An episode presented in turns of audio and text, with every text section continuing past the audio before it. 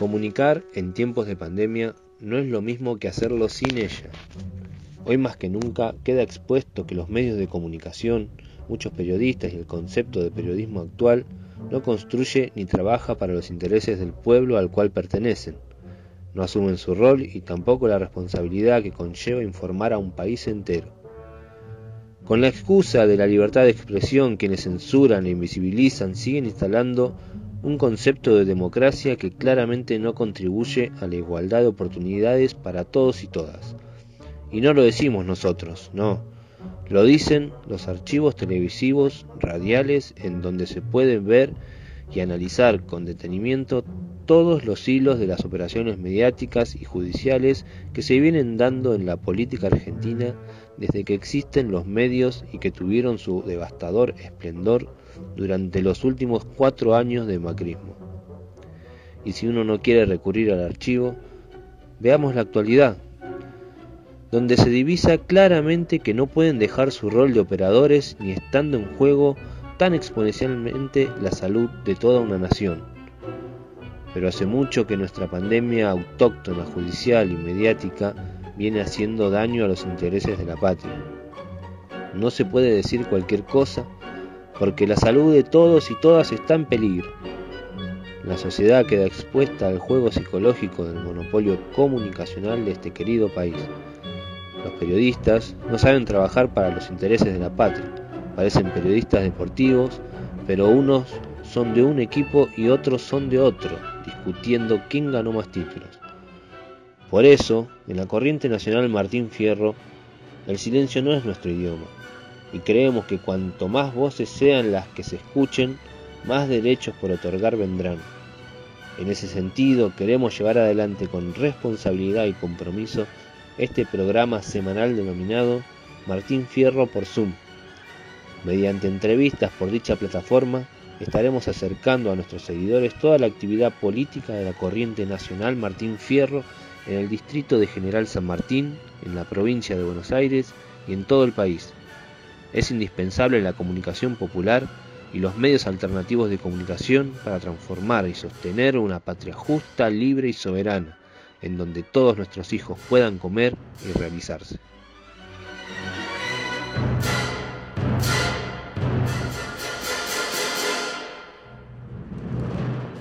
Bienvenidos y bienvenidas a Martín Fierro por Zoom.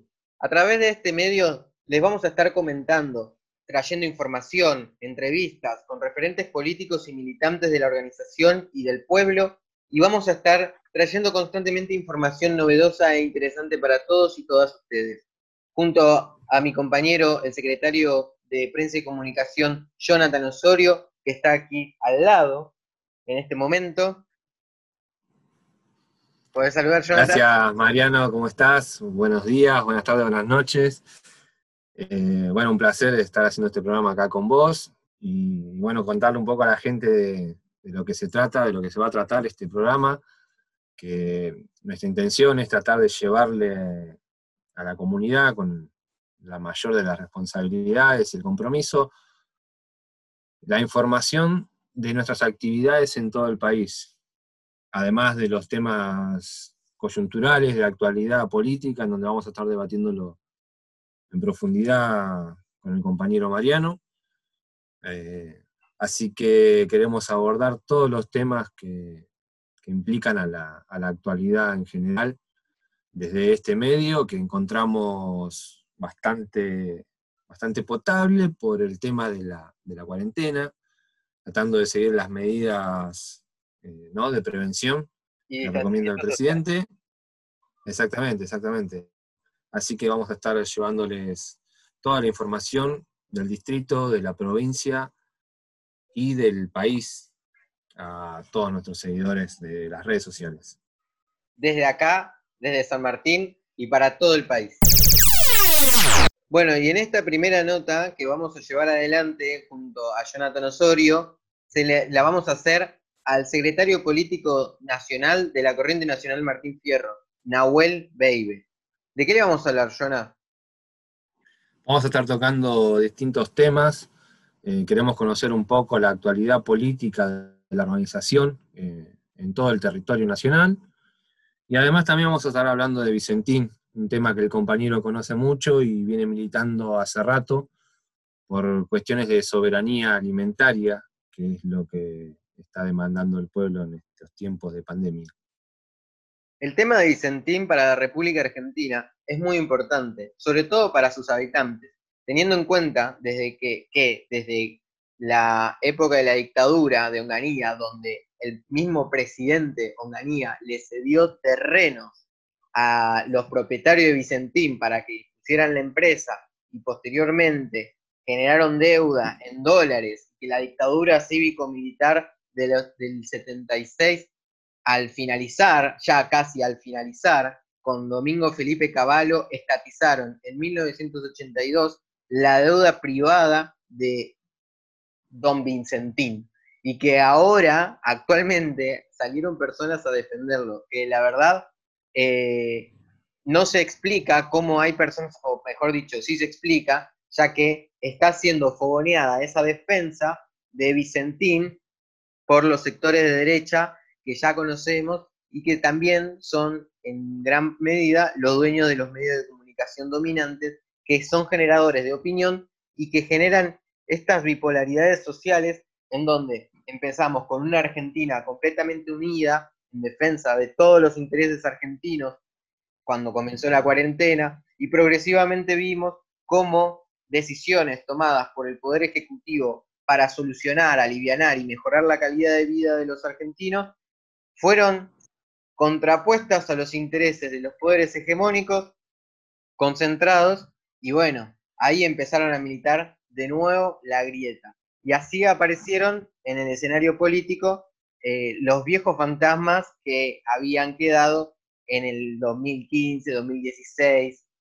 Em, además, otros datos para tener en cuenta sobre el tema de Vicentín es lo más importante, lo más importante es que durante los cuatro años de gestión macrista, el Banco Central le otorgó aproximadamente 95 mil millones de dólares en créditos que la entidad eh, Vicentín, la empresa, nunca pudo justificar a dónde terminaron esos, ese dinero. Y el último pago que se le dio fue en noviembre que fue alrededor de 25 mil millones de dólares y que a pocos días de asumir Alberto Fernández como presidente, Vicentín declara el estrés financiero, dejando en claro que no podía pagar, dejando en claro que no tenía la plata. Pero ahora la gran pregunta es, ¿dónde está la plata? ¿Dónde están los 95 mil millones de dólares? ¿Vos qué pensás, Jonah? Y es donde va a estar. Eh, es muy importante ver los, programas de archivos. Eh, hay un programa en C5N que se llama SDTV, sobre DTV, en donde muestra un informe muy contundente de, bueno, de, las, maniobras evasivas eh, impositivas de, Grupo Vicentín. De hecho, aunque no lo puedas creer, tienen una. están también en el, en el rubro textil, tiene inversión en el rubro textil, en donde tienen negocios en los shopping, donde esos negocios se llaman eh, laundry. Claro. En inglés, o sea, que traducido al castellano sería algo así como lavandería, lavadero. Tremendo. sí, tremendo. Y, y, bueno, nada, me preocupa mucho cómo, cómo la sociedad termina tomando reclamos que no, son de su... no, les conciernen y, no, se, no, se, ajustan a su, no se ajustan a su realidad. No, no se ajustan a su realidad y ellos toman el reclamo como si fuera propio en pos de defender la propiedad privada que, digo, el gobierno no, no le va a expropiar el Duna 94 que, que, que, se compraron con tanto esfuerzo, digo, ¿no? Además hablan de, hablan de eh, este fantasma. Había una hay una periodista allá en, Avellaneda, en, donde está radicada la empresa Vicentín, donde, que, empezó a instalar el miedo, diciendo que iba a venir el fantasma del comunismo, que iban a venir militantes de organizaciones políticas a robarle los trabajos a los trabajadores de Vicentín. Ahora, esa especulación no cabe igual para cuando Vicentín se presentó a concurso de acreedores para que lo comprara otra empresa.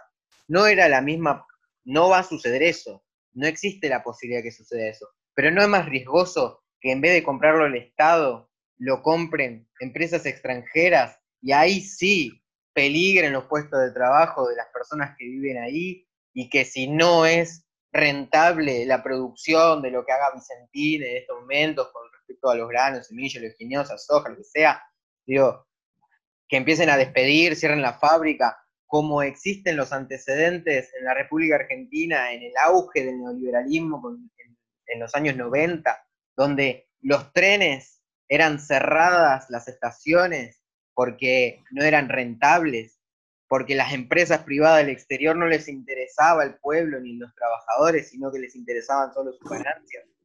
Es sorprendente cómo los operadores mediáticos, y en esto eh, apunto a lo mismo que dice mi compañero Jonathan, son realmente, eh, están totalmente comprometidos con intereses extranjeros o espurios que no defienden los intereses locales, no defienden la posibilidad de eh, una mejor calidad de vida de las personas.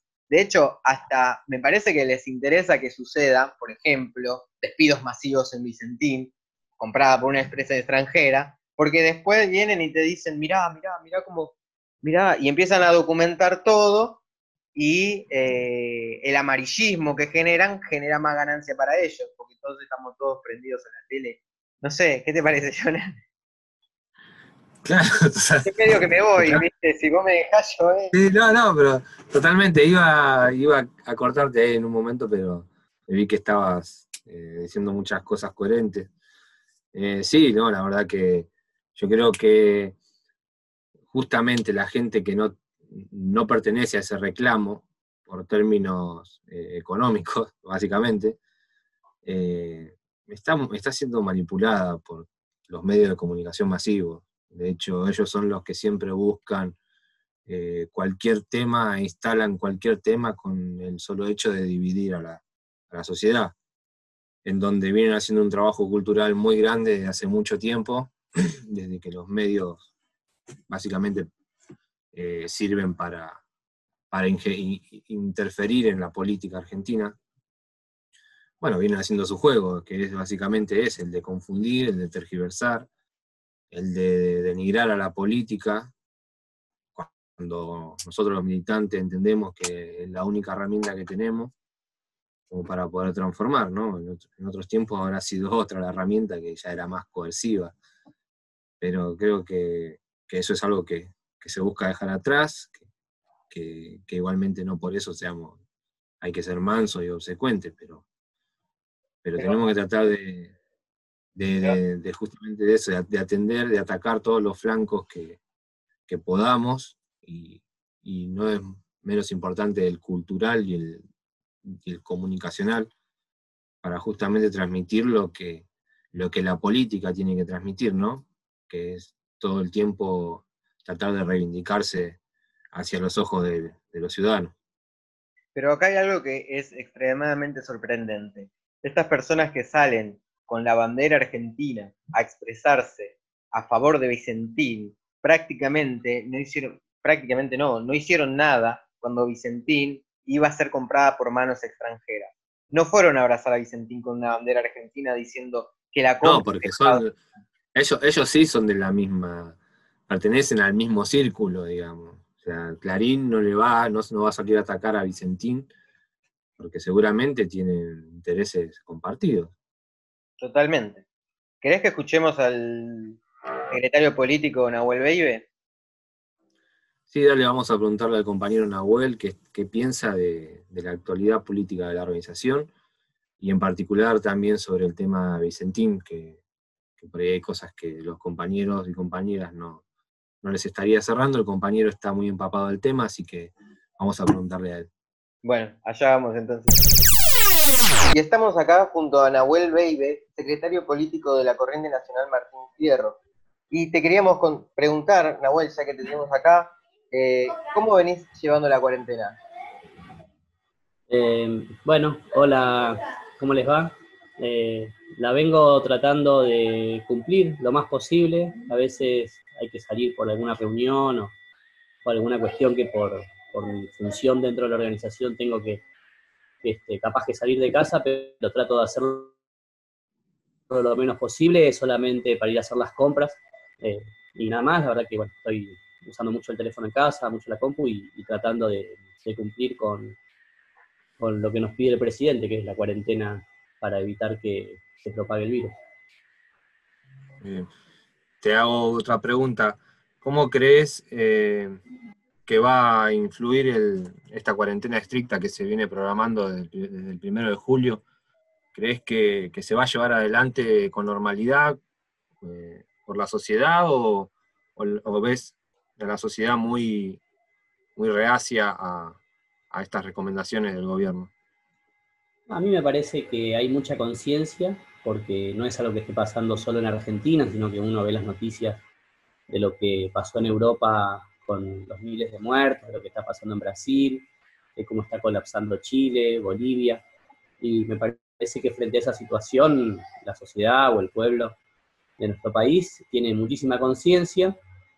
También está claro que tiene que ser muy, muy estricto en el área metropolitana, que es donde tenemos 97% de los casos, y con distanciamiento social en, casi todo el resto de los lugares del país, con excepción de Chaco y, de algunas ciudades que han tenido números este, de contagios, pero muy inferiores a los que tenemos de, circulación comunitaria en el área metropolitana, que es donde tenemos que hacer el mayor esfuerzo, y, creo que, bueno, que la población está muy consciente de esa situación y que hay mucho respaldo a, a, las medidas que lanzaron el presidente junto con Axel y junto con la RETA para ir a una cuarentena estricta de 15 días y poder reducir la circulación comunitaria del virus, eh, que es lo central para que no sature el sistema sanitario.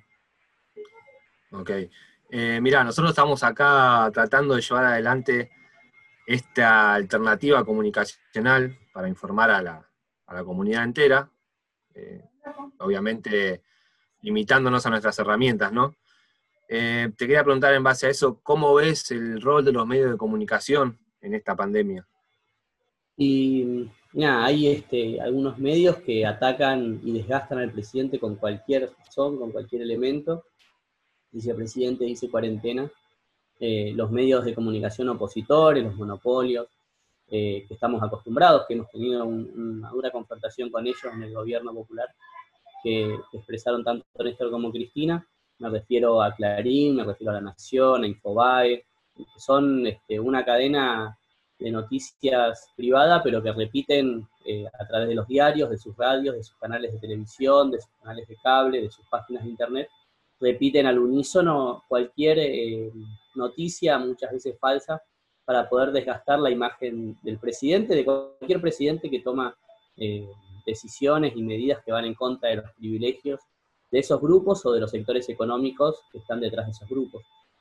Este, así que creemos que es fundamental el rol de los medios comunitarios, es muy bueno que estamos pudiendo hacer un, canal de la Martín Fierro, que tenemos una radio o varias radios en realidad en distintas provincias, este, que estamos mejorando nuestra comunicación en las redes.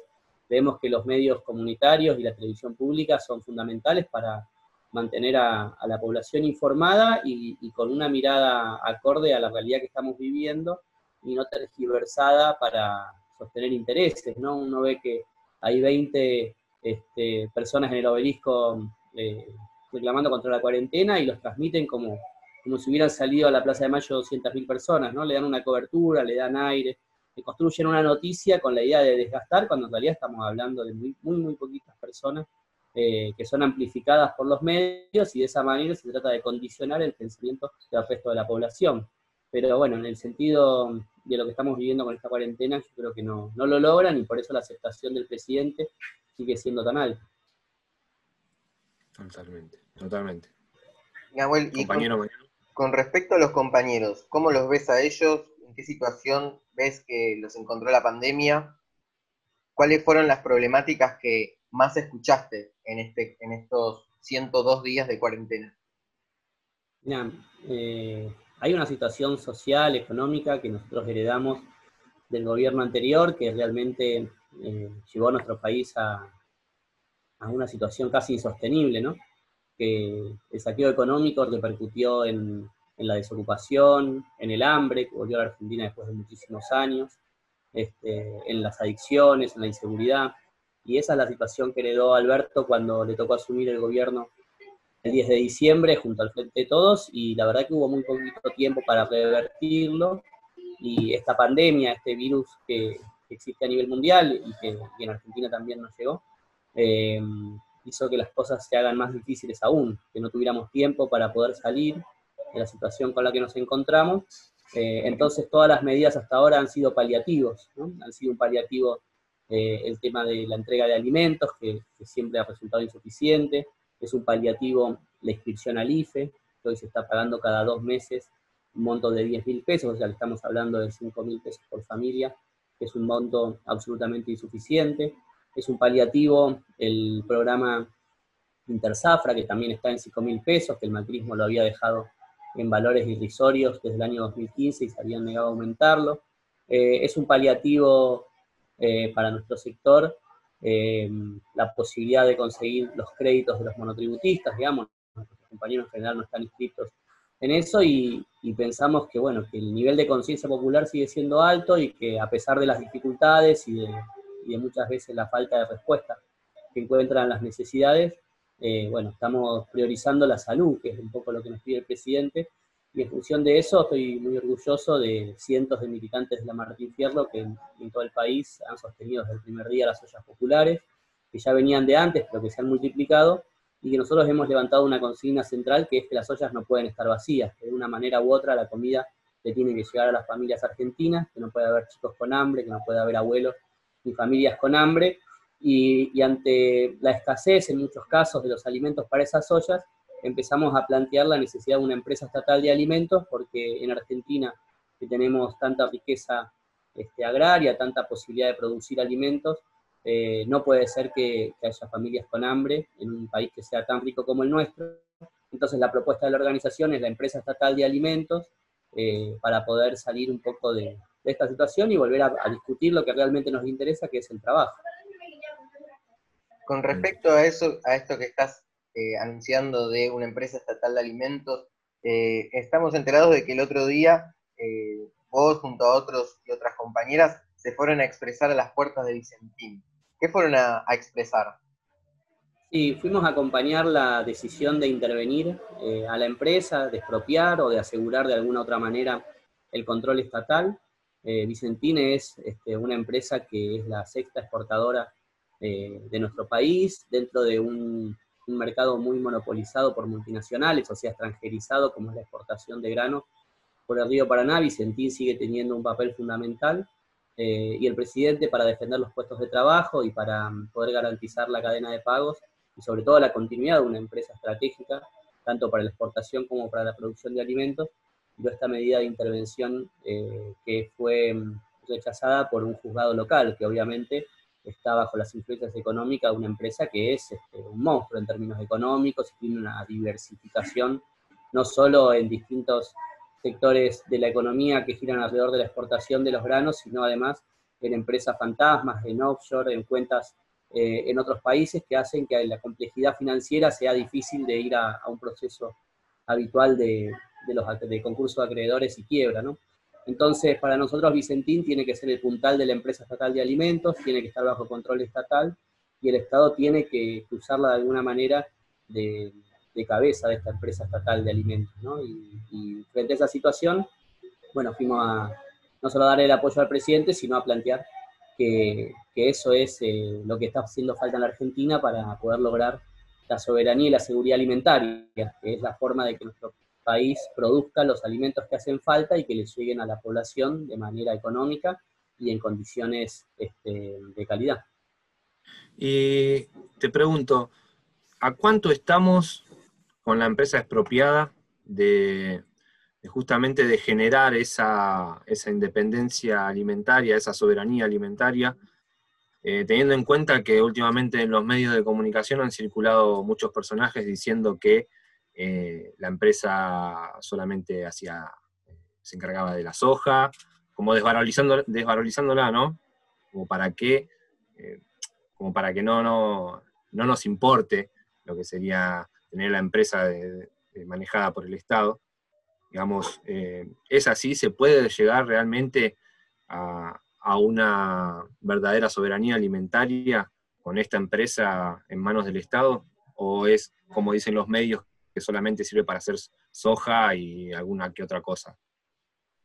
no es que mm, teniendo control de la empresa se resuelve la soberanía alimentaria de un día para el otro, pero la capacidad de producción que tiene Vicentín permitiría, por ejemplo, que podamos abastecer casi la totalidad del consumo de harina y aceite del mercado interno y que pudiendo tener precios de referencia más económicos en esos dos eh, productos que son utilizados comúnmente en cualquier casa, como es el aceite y como es la harina, pudiéramos tener un costo menor que haga bajar otros precios.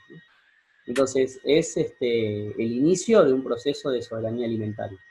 Y, y, en ese sentido es una empresa fundamental, pero además no es una empresa exitosa en la cual el Estado pretende agarrar o pretende intervenir, sino que es una empresa cuyos dueños la han quebrado este, han tenido, ellos le llaman un estrés financiero, pero en realidad es que se han fugado eh, préstamos del Banco Nación, del Banco Provincia, eh, los han eh, ocultado en cuentas offshore y ha sido un, este, un descalabro económico, merecen ser llevados a, un juicio penal económico porque han dejado en situación de pago a miles de productores y hacen peligrar las fuentes de trabajo de casi 21.000 familias de manera directa e indirecta que gira alrededor de Vicentín.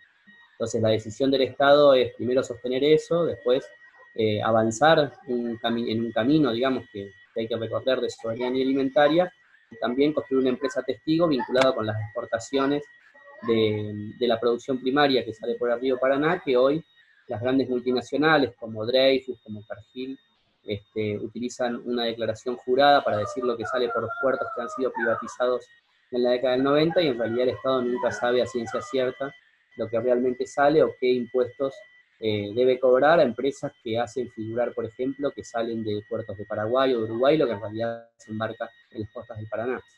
Entonces, este, para el Estado argentino es una pelea que resulta fundamental pensando en grandes decisiones que tiene que tener este, nuestro presidente para poder eh, afrontar momentos tan eh, excepcionales como los que está atravesando hoy el mundo y por lo tanto nuestra economía.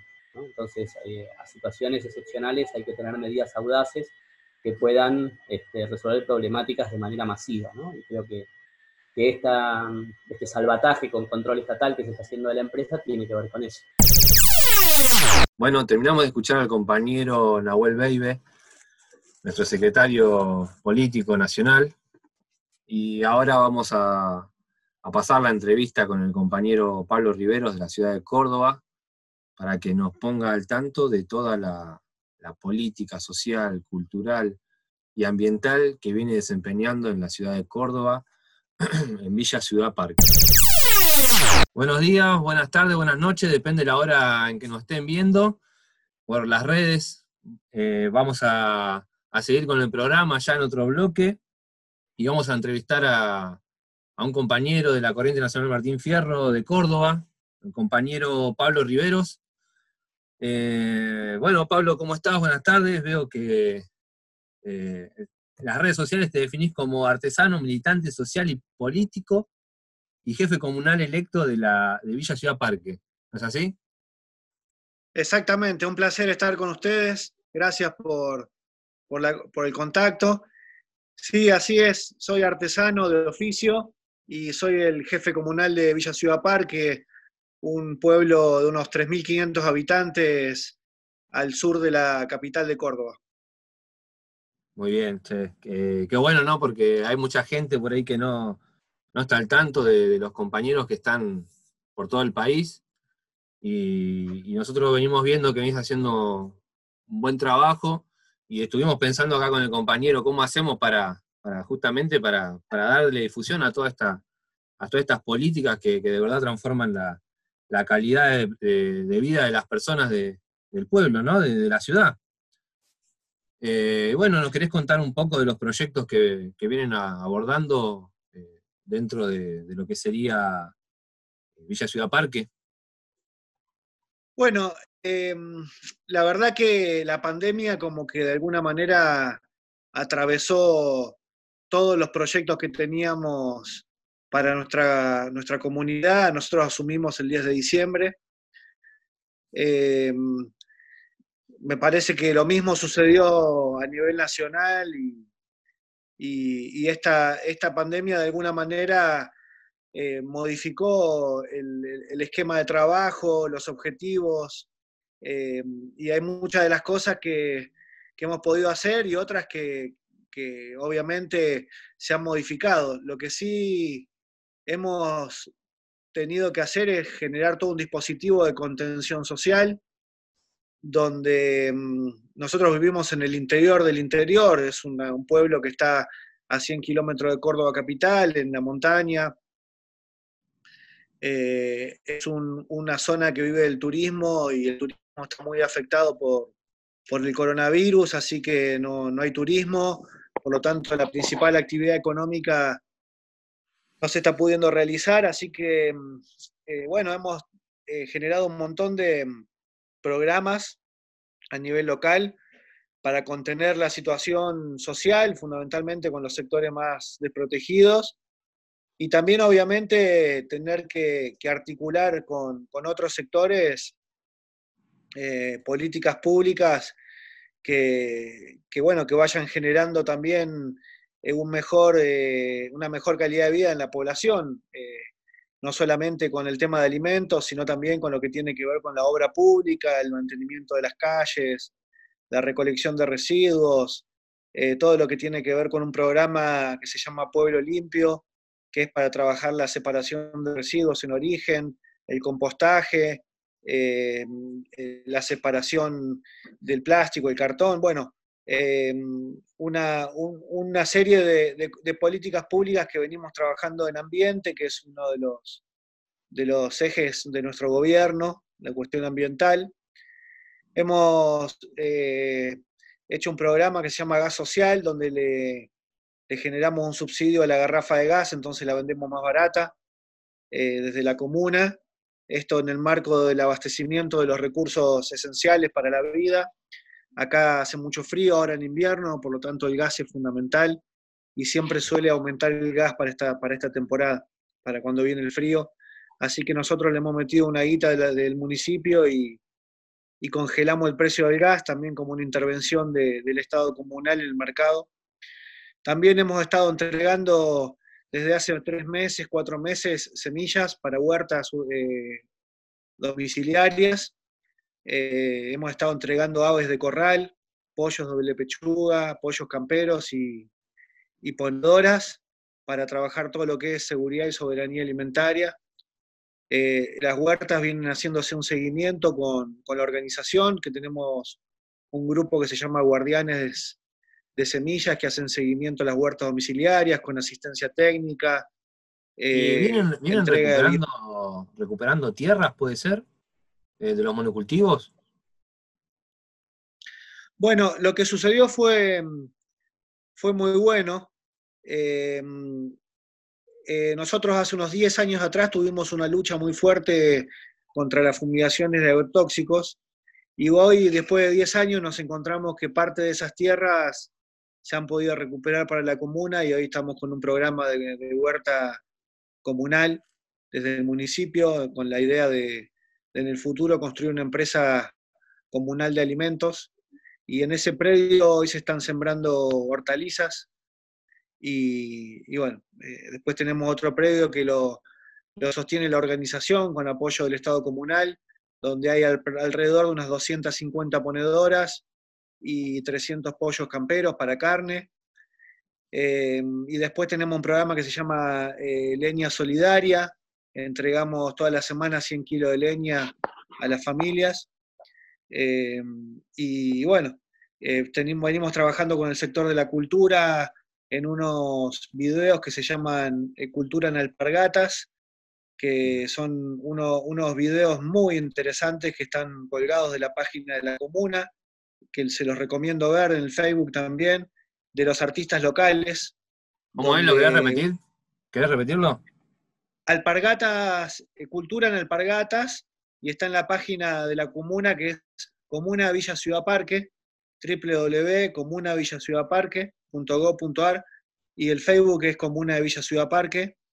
Eh, ahí está, están unos videos de todos artistas locales, eh, que bueno, al no poder tener shows en vivo, los hicimos a través de Facebook y están muy bien filmados, con un equipo de producción muy bueno que tenemos acá también local. Eh, así que bueno, de alguna manera para poder darle también presentación y un poco de espacio y tiempo a, los artistas locales también. Así que bueno, venimos haciendo una serie de cosas para justamente eh, contener esta situación, ¿no? Pero también tener una política activa. El Estado más presente que, nunca ahí en, en tu ciudad. Sí, me, llamaba, poderosamente la atención esto que decías que ahora que se acerca el invierno, eh, empieza a aumentar el gas, que digo, aumenta en esta época y es re loco, digo, no es re loco, es, es, criminal. Es criminal. criminal. Siempre pasa, es increíble. La verdad que es increíble porque no, no tiene que ver con, tiene que ver con, una, con la demanda, no con que las, las cosas aumenten. Además, si fueran las reglas claras del sistema capitalista, cuando aumenta la demanda, baja la, eh, bueno, aumenta también la, el precio, ¿no? Bueno, pero, pero hay mucha oferta, no varía la oferta de gas. Entonces, en esa, en esa lógica del mismo esquema del sistema capitalista, teniendo la misma oferta de gas, no, le, no interfiere el aumento del valor del producto, ¿verdad?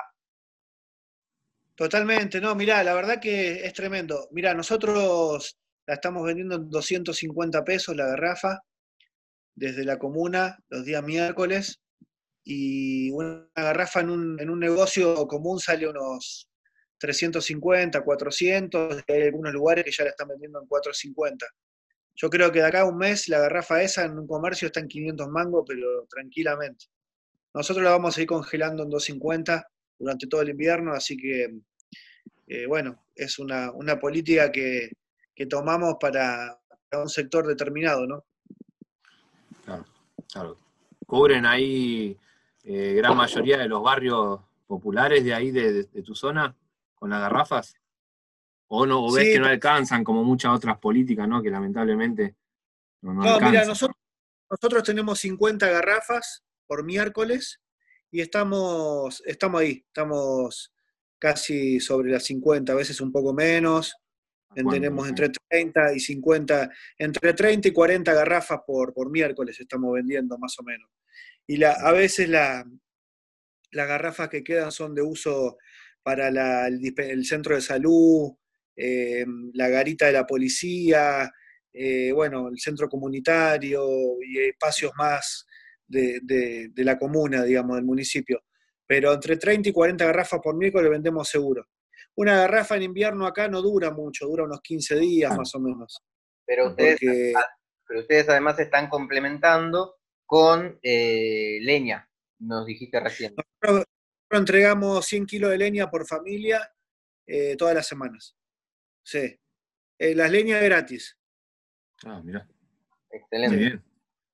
y eso, eso, eso todo a través de la gestión todo a través de la gestión. Yo pongo el equipo, mi equipo de obras públicas, tengo dos muchachos que van al monte a cortarle leña seca y la traen en el camión, la cortan y, nosotros tenemos un, tambor que más o menos pesa 50 kilos lleno de leña y son dos tambores de eso por familia. Y bueno, la verdad que ha sido algo muy importante para nuestra comunidad porque acá la leña y el gas en invierno, hoy bueno, hoy es un día muy frío, por ejemplo, ahora, uno, era unos 5 grados, entonces todas las casas tienen salamandra, eh, bueno, también hemos creado defensa civil que no existía eh, en Villa Ciudad Parque, la defensa civil, así que hay un, un coordinador y un voluntariado de defensa civil que hace tres meses que tienen un control en la entrada al pueblo por el tema del COVID, eh, porque, bueno, eh, justo nosotros estamos en la entrada del departamento, así que la entrada del pueblo es la entrada del departamento, que tiene 24 comunas y municipios, y mm, entonces es un control muy importante, porque acá en Córdoba no se puede circular entre departamentos. Así que gente de Córdoba Capital, que es donde está la mayor cantidad del virus en, la provincia. ¿Tienen algún caso ustedes ahí? No, por suerte no. Hubo dos casos en Villa General Belgrano, que es el pueblo al lado, pero cuando recién empezó la pandemia, eh, de dos personas que habían llegado de Brasil, eh, pero se curaron y por suerte no, volvió a haber ningún caso más en, en, la zona. Así que la verdad que por el momento venimos bastante bien. Buenísimo, buenísimo. Eso es positivo, ¿viste? Cómo está la cosa. Acá en Buenos Aires, sí, acá está como que se vuelve todo otra vez para atrás, ¿viste? Vamos a ver qué pasa a partir del miércoles, partir del primero. che, Pablo, ¿nos querés contar un poco, disculpa, nos querés contar un poco de, que te corte, eh, sobre, bueno, sobre el proyecto este que, que, se presentó y que se, aprobó, ¿no? Me, puede ser, sobre el tema de, de, habilitar la siembra de cannabis, para uso, para qué uso es, cómo, cómo sería. En realidad, mira, en realidad esto que, es increíble el vuelo que, tomó, porque la verdad que nosotros sabíamos que iba a ser algo fuerte, pero realmente fue increíble. Mira, eh, me han llegado, eh, me hablaron de China, de, una empresa china, eh, porque salió en un diario en China, salió en un periódico en China, me, mandaron la nota, el diario. Ah. Ah. Salió también en RT, que es la, agencia de noticias rusa. Eh, en RT fue noticia destacada también. Bueno, me hablaron de México, de Costa Rica, de toda la Argentina, digamos, ¿no? Eh, la verdad que fue algo impresionante.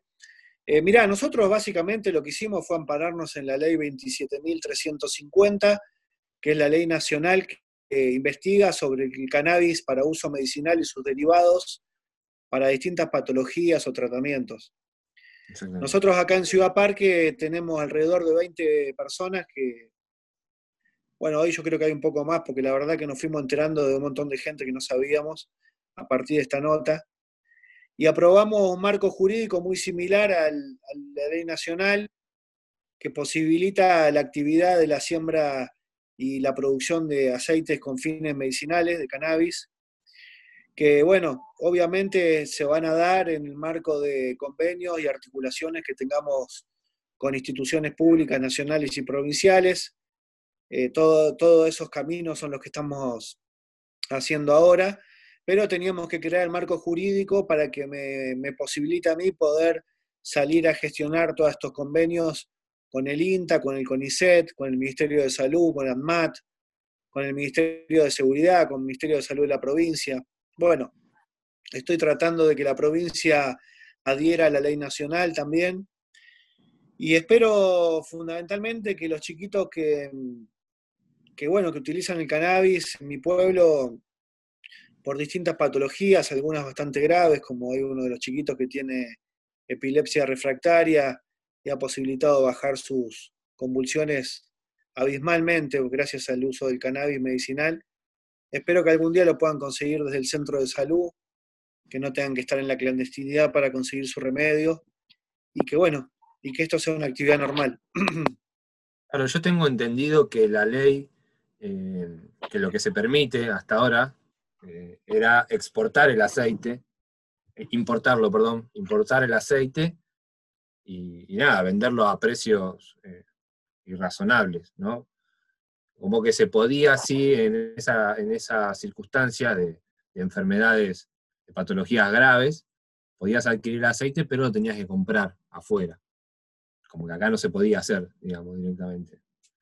Así que... Eso es, ese es uno, uno de, los, de los temas que, que se están trabajando hoy en día con la reglamentación de la ley. Todavía no hay ningún laboratorio habilitado en la Argentina, es como vos decís, los, únicos aceites que, están, que se venden de forma legal eh, son importados, pero ya hay distintas experiencias de cultivo en la Argentina para poder producir aceite, ¿no? Una en Jujuy, otra en Río Negro, eh, hay una en San Juan. Eh, así que bueno, esperemos que esto tenga un buen desenlace realmente es una oportunidad muy importante para, para dar un debate serio sobre este tema y espero que nosotros hayamos aportado para eso. totalmente. Eh, porque además eh, es, muy el cannabis es muy aplicable a, a a, a, a otros materiales, ¿no? Se puede utilizar para varios, para varias cosas. En el tema de industria textil, ¿no? Vos sabés que una de las empresas que se acercó eh, es una empresa cordobesa que se dedica a la producción de maní. Eh, una empresa muy grande, es, la segunda productora argentina de maní. Eh, hacen mucho valor agregado con la cáscara de maní. Y esta empresa, que es una empresa muy grande, tiene, una, tiene, una, tiene otra empresa en Paraguay donde junto a una empresa gringa están trabajando sobre todos los desechos del cannabis eh, y, hacen proteína para alimentos. O sea, le sacan toda la proteína, le sacan toda la proteína al desecho del cannabis y la concentran y la venden para la industria alimenticia. Y además también está el tema del cáñamo como uso para el textil. Sí, hay un montón, la verdad que es, es el, o sea, cuando uno abre la puerta del cannabis, eh, es, es, no tiene techo. Yo no, entiendo realmente hoy eh, el previsionismo, bueno, sí, lo entiendo perfectamente, que es un negocio, que esto esté prohibido, pero me parece que, es una industria económica que, realmente puede generar trabajo y que no tiene techo, tiene, tiene un, un potencial muy fuerte. Eh, entre ellos también está el uso recreativo del cannabis, por supuesto, eh, entre lo que tiene que ver con la industria. Eh, pero me parece que, lo que tenemos que nosotros, por lo menos lo que estamos haciendo en Ciudad Parque, tiene que ver con el uso medicinal y no con el uso recreativo, más allá de que cada uno de nosotros tenemos una postura con respecto al tema, fundamentalmente a la criminalización que se hace de, de personas por tener una planta o, por, consumir marihuana, digamos, que la verdad que parece insólito que una persona pueda ir presa por, por tener una planta. Pero bueno, ya ese es otro tema. La verdad que nosotros lo que, lo que quisimos hacer fue trabajar en función de los chiquitos que tenemos con, padecimientos eh, patológicos complejos y que utilizan esa medicina. Claro. ¿Sabés que, Pablo, se me venía a la cabeza cuando comentaba en dónde se aplicó y quiénes te llamaron en todo el, todo el globo, por así decirlo, pensaba en, en, que la, la, ilegalidad, la prohibición de la producción eh, y distribución de la marihuana precisamente está resguardada para, para los grandes negocios. Por ejemplo, el que pretendía llevar adelante el hijo de Gerardo Morales en Jujuy. Se me viene a la idea de que en realidad no está prohibida por eh, los mitos que se han creado en torno a ella, sino por los beneficios que pueden tener los pocos que concentren la información de lo que se puede producir con ella. Quiero decir, en Alemania, eh, por ejemplo, se producen guitarras, se produce con la fibra del cáñamo, se producen cosméticos, se producen, creo que no solo en Alemania, sino en otras partes del mundo pero eh, hacer énfasis en esto que vos decís, quería hacer énfasis en esto que vos decís, de la multiplicidad de usos que tiene, eh, que no hay un techo, que no se acaba en, bueno, uso medicinal, sino que también se puede aplicar a, por ejemplo, la industria textil, donde la fibra del cáñamo es mucho más resistente que eh, la fibra de la, de la ropa común. Totalmente, totalmente. No, lo de Morales neta, es, un, es el neoliberalismo con el cannabis, digamos, ¿no? Está asociado, asociado a una empresa gringa, exportan todo la materia verde a, Estados Unidos y bueno.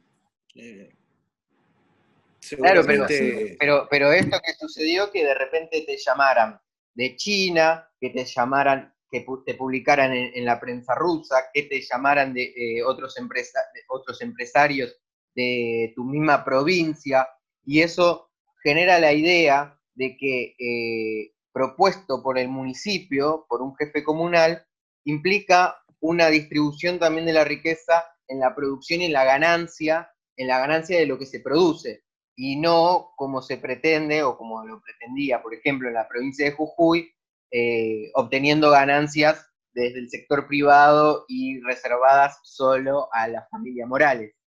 Eso quería también destacar. Totalmente, sí. Yo creo que, bueno, ojalá que, esto aporte al debate y que vaya abriendo caminos también para que esto...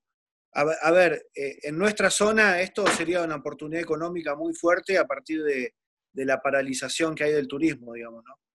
Pero bueno, también hay que romper muchos prejuicios, eh, también es un tema político, pero bueno, ahí, ahí estamos nosotros transgrediendo eh, la frontera de la, política tradicional e intentando romper siempre esquemas y estructuras, ¿no? Me parece que es una discusión generacional también y no podíamos nosotros estar en este lugar y no poder darlo, ¿no? Así que ahí estamos. Totalmente, compañero. Es, eh, creo yo, la, la política que tenemos que apuntar dentro de la organización también eh, y en un futuro, ¿no? La de transgredir los, los estereotipos, las frases hechas y, todo lo que hace que esta sociedad no, termine de, progresar como, realmente se lo merece. Así que desde acá, de Buenos Aires, eh, no te queremos robar más tiempo, Pablo, así que te decimos, te decimos muchas gracias. Y la verdad que, nada, un orgullo tener compañeros como vos dentro de la organización. Y nada, que, siga, que sigas bien y que sigan trabajando de la misma manera que lo vienen haciendo, que la verdad que dejan a la organización y a la política, que es a la que tenemos que reivindicar, muy bien parada. Bueno, queridos compañeros, gracias a ustedes por llamar. Eh, les mando aprovecho para mandarle un abrazo muy grande a Carlitos, eh, un gran compañero de San Martín también. Eh, y un abrazo para ustedes dos, gracias por llamarme, para mí es un placer poder hablar con ustedes, que esto se pueda replicar en otros compañeros y espero que cuando se levante la pandemia nos vengan a visitar y, podamos hacer un recorrido por el pueblo, ir a pescar unos pejerrey al dique y, comernos un asado rico. totalmente, totalmente. Así va a ser. Pablo, te, te, pregunto lo último y ya te dejamos. Eh, ¿Qué tema querías escuchar vos para después para ver el video? Una vez que termine la entrevista, te ponemos un temita ahí para que escuches. Y un tema del Indio Solari. Dale, ¿alguno en especial? ¿Eh? ¿Alguno en especial? ¿Del indio o redondo? Del indio. Cualquiera del indio. No, Dale, listo. tema del indio. Sí. Del indio. Bueno, Pablo. Gracias. Te agradezco, muchas gracias, gracias por el tiempo.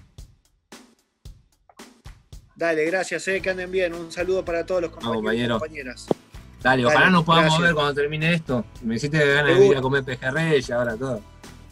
Sí, seguro. Ya que, ya que no la eh. cuarentena.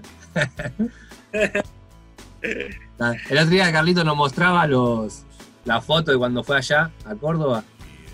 Que estaban, estaban viendo el hotel, puede ser. Hotel, la pensión, no sé qué, era. Estaban viendo un hotel en Córdoba.